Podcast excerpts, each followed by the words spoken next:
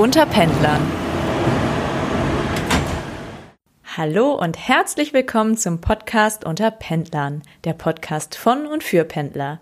Ich freue mich sehr, dass ihr gerade zuhört und ich melde mich nach einer längeren Pause nun zurück. In der Zwischenzeit ist viel passiert. Die Corona-Krise hat den Alltag vieler Pendler komplett verändert. Viele von euch müssen aktuell gar nicht mehr pendeln. Wie ist das für euch? Genießt ihr das, ihr länger schlafen könnt? Oder fehlt euch diese Pendlerzeit? Es gibt auch natürlich einige, die trotzdem pendeln müssen. Viele von denen berichten mir allerdings, dass das Pendeln aktuell sehr angenehm ist und dass man sehr viel Platz hat. Ich bin vor einigen Tagen zum ersten Mal seit sechs Wochen wieder mit der Bahn gefahren und habe leider keine gute Erfahrung gemacht. Ich bin mittags gefahren und bin bereits beim Einfahren der Straßenbahn überrascht gewesen, dass es ein Kurzzug ist.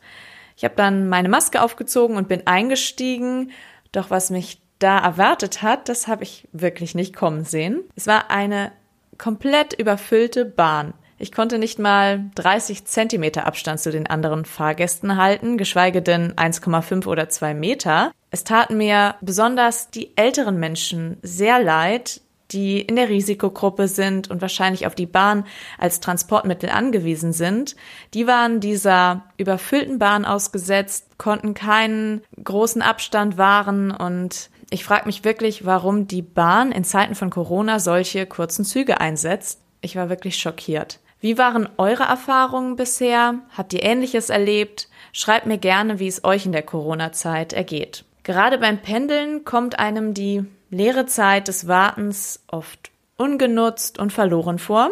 Aber ist sie das wirklich? Ich habe jetzt in der letzten Zeit das Buch Warten von Timo Reuters gelesen.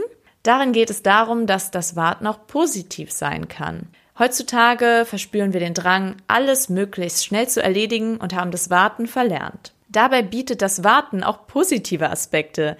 Die Vorfreude genießen, die Umgebung bewusst wahrnehmen und Zeit zum Nachdenken zu haben. Gerade beim Pendeln muss man sehr oft warten. Auf den Anschlusszug, auf den verspäteten Zug. Wer diese Wartezeit nicht als etwas Negatives betrachtet, kann etwas Gutes daraus machen. Innehalten, dem Vögelgezwitscher zuhören, mit den Leidensgenossen am Bahnsteig ins Gespräch kommen und die Vorfreude auf das ja, bevorstehende Abendessen oder Treffen auskosten. Denn gerade die Vorfreude bietet längere Freude. Erinnern wir uns doch einfach beim nächsten Mal an diese positiven Seiten des Wartens. Neben den verschiedenen Erlebnissen, die ich jetzt gerade eben bezüglich der Bahn erzählt habe oder bezüglich meiner Gedanken zum Warten, gibt es auch ein sehr schönes und spannendes Erlebnis, das ich gerne mit euch teilen möchte. Vor zwei Monaten durfte ich beim WDR in der Sendung Hier und Heute zu Gast sein und über diesen Podcast sprechen und über das Abenteuer Pendeln mit der Bahn. Es hat sehr viel Spaß gemacht und vielleicht hat der ein oder andere von euch auch die Folge gesehen. Falls ihr euch die Sendung in der Mediathek anschauen möchtet, findet ihr den Beitrag in der WDR Mediathek